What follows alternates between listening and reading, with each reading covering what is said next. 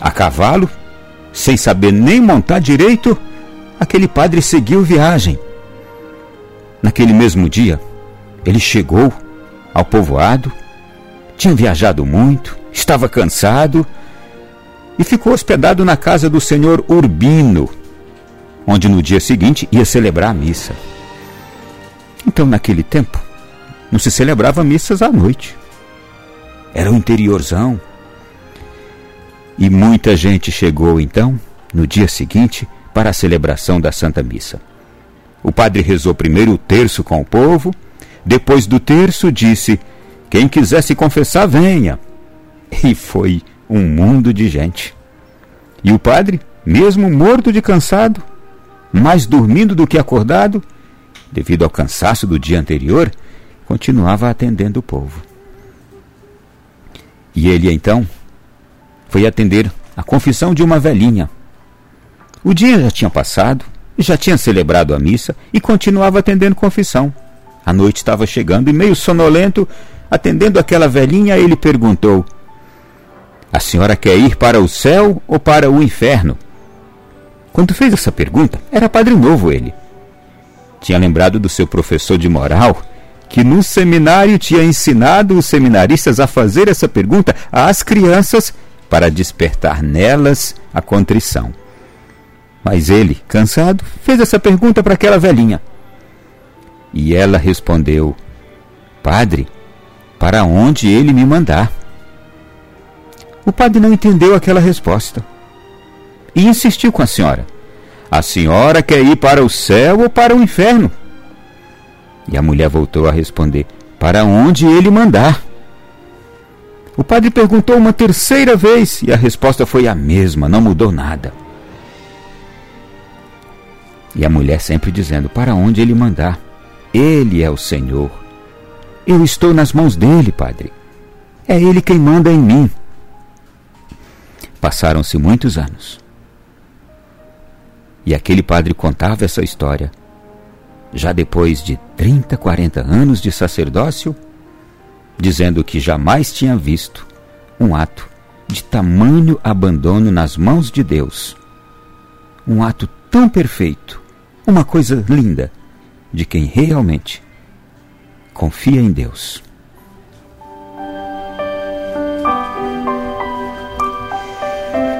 Meu irmão, minha irmã.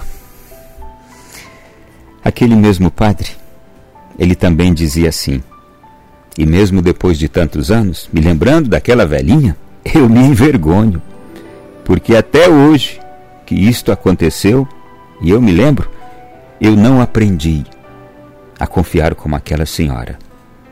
Eu digo sempre que quero ir para o céu. O meu desejo não é mau, não é ruim, mas o meu abandono nas mãos de Deus e a minha confiança não é tão grande quanto daquela mulher. E é isso, gente. Abandonar-se, confiar em Deus, é estar disposto a algo bom ou a algo ruim, sabendo que Deus, por ser Senhor, estará sempre a nos proteger. Você já pensou nisso? É claro que todos nós queremos sempre algo bom, só pedimos algo bom para Deus.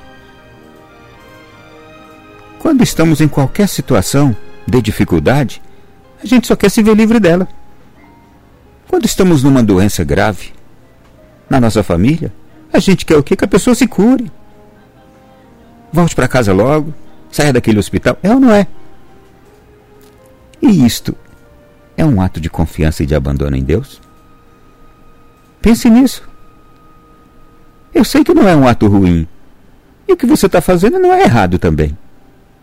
Quando você quer sempre o melhor que você entende. Mas o que de fato é confiar em Deus e abandonar-se nele? É como aquela velhinha que o padre na confissão fez a pergunta para ela para onde a senhora quer ir? Para o céu ou para o inferno? O que, que a mulher responde? Para onde ele mandar, padre. E na última resposta dela, ela disse: Padre, para onde ele mandar? Porque ele é o Senhor. Eu estou nas mãos dele. É ele quem manda em mim. assim que a gente aprende, viu, meu irmão? Viu, minha irmã? A confiar em Deus. Nós não mandamos nada. Nós não apitamos. Nós deixamos que Ele, nos confiamos a Ele, que Ele tome as decisões. E nós vamos aceitá-la, seja ela qual for. Nós vamos aceitá-las, sejam as decisões de Deus quais forem. Hum, eu fiquei aqui lembrando e naturalmente é mais uma dessas reflexões que nos fazem pensar bastante. Numa historinha muito antiga, se contava para a criança dizendo que Noé, Noé é lá da Bíblia, tinha plantado um pé de uva e aí faltou água para molhar aquela videira, não é?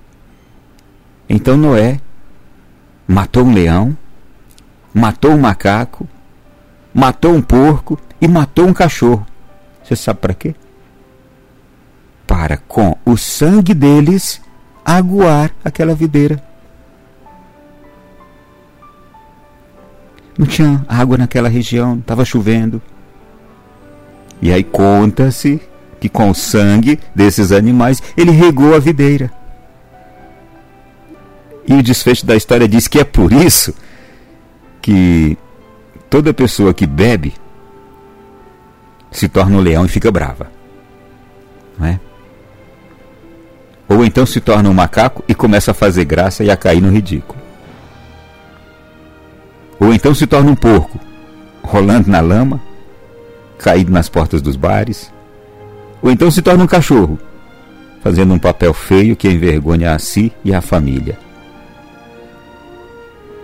E qual era a moral dessa historinha? Era de que o homem é o rei da natureza. De tudo que Deus fez, é o homem quem deve reinar, quem deve governar, quem deve administrar toda a criação de Deus. Mas, se ele se embriaga, ele cai do trono, se rebaixa e se assemelha aos animais. Sabe, gente, Deus nos deu um trono.